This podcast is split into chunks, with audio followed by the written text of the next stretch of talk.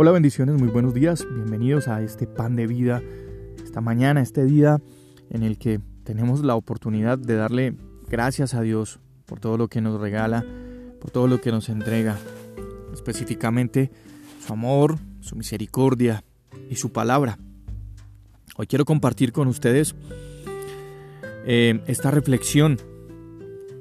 Había mencionado ayer o antier que hemos comenzado un nuevo año, pero seguimos teniendo al mismo Dios, el mismo Dios de amor y de misericordia, el mismo Dios que es fiel siempre.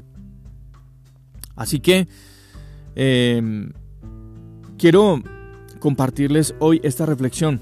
No sé si todos em, conocemos esa costumbre de las mamás, sobre todo las madres aquí en Latinoamérica, eh, las mamás siempre tienen la costumbre de enviarle regalos a todos sus parientes, a todos sus eh, hijos, a sus amigos, cuando, cuando alguien va de viaje.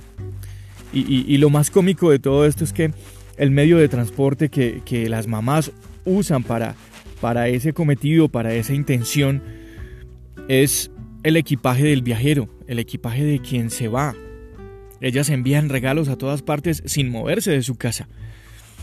No sé a cuántos de nosotros nos haya tocado ser ese mensajero.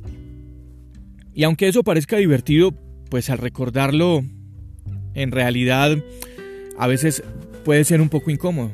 Porque eh, a, veces hay que llevar muchas cosas para otras personas en la maleta y no queda mucho espacio para lo que realmente necesitamos nosotros.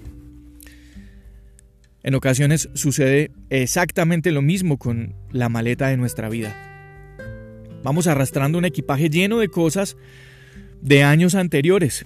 Comenzamos un nuevo año y seguimos cargando con muchas situaciones de los años anteriores, de los años pasados. Muchos objetos, muchas situaciones, muchos pensamientos, muchos sentimientos que hacen la maleta mucho más pesada. Y aún peor, nos quitan el espacio para lo que verdaderamente necesitamos llevar.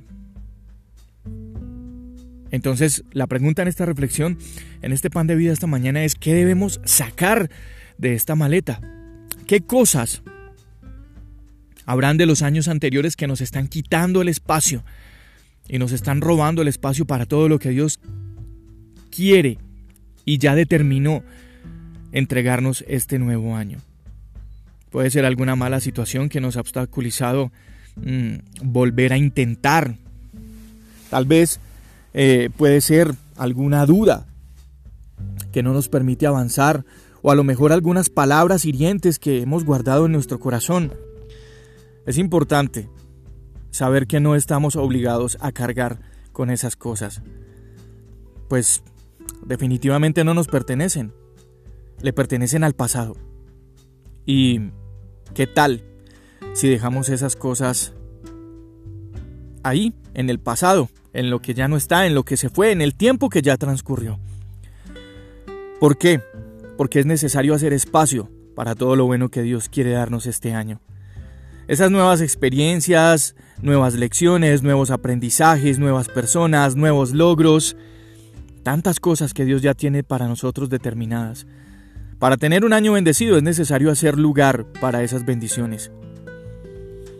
Puede que sea muy difícil esperar lo mejor cuando miramos hacia atrás y recordamos lo malo que ha sucedido, pero definitivamente tenemos que recordar que Dios puede hacer que todo obre para bien.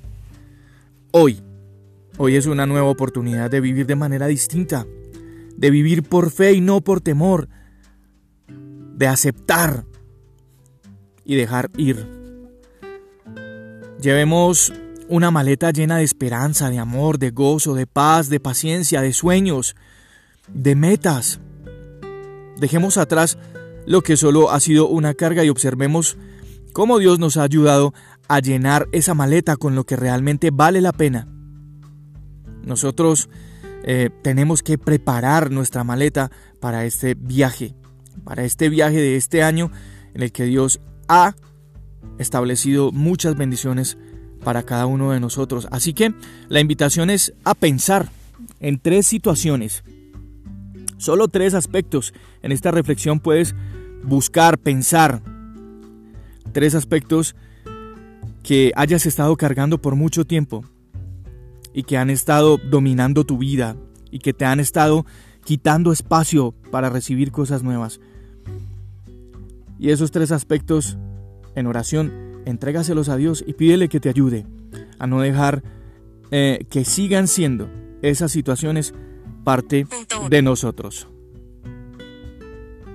Em, en, el, en, la carta del apóstol Pablo a los Gálatas, em, el capítulo 5 dice que el fruto del Espíritu es amor, gozo, paz, paciencia, benignidad, bondad, fe, mansedumbre, templanza, que contra esas cosas no hay ley.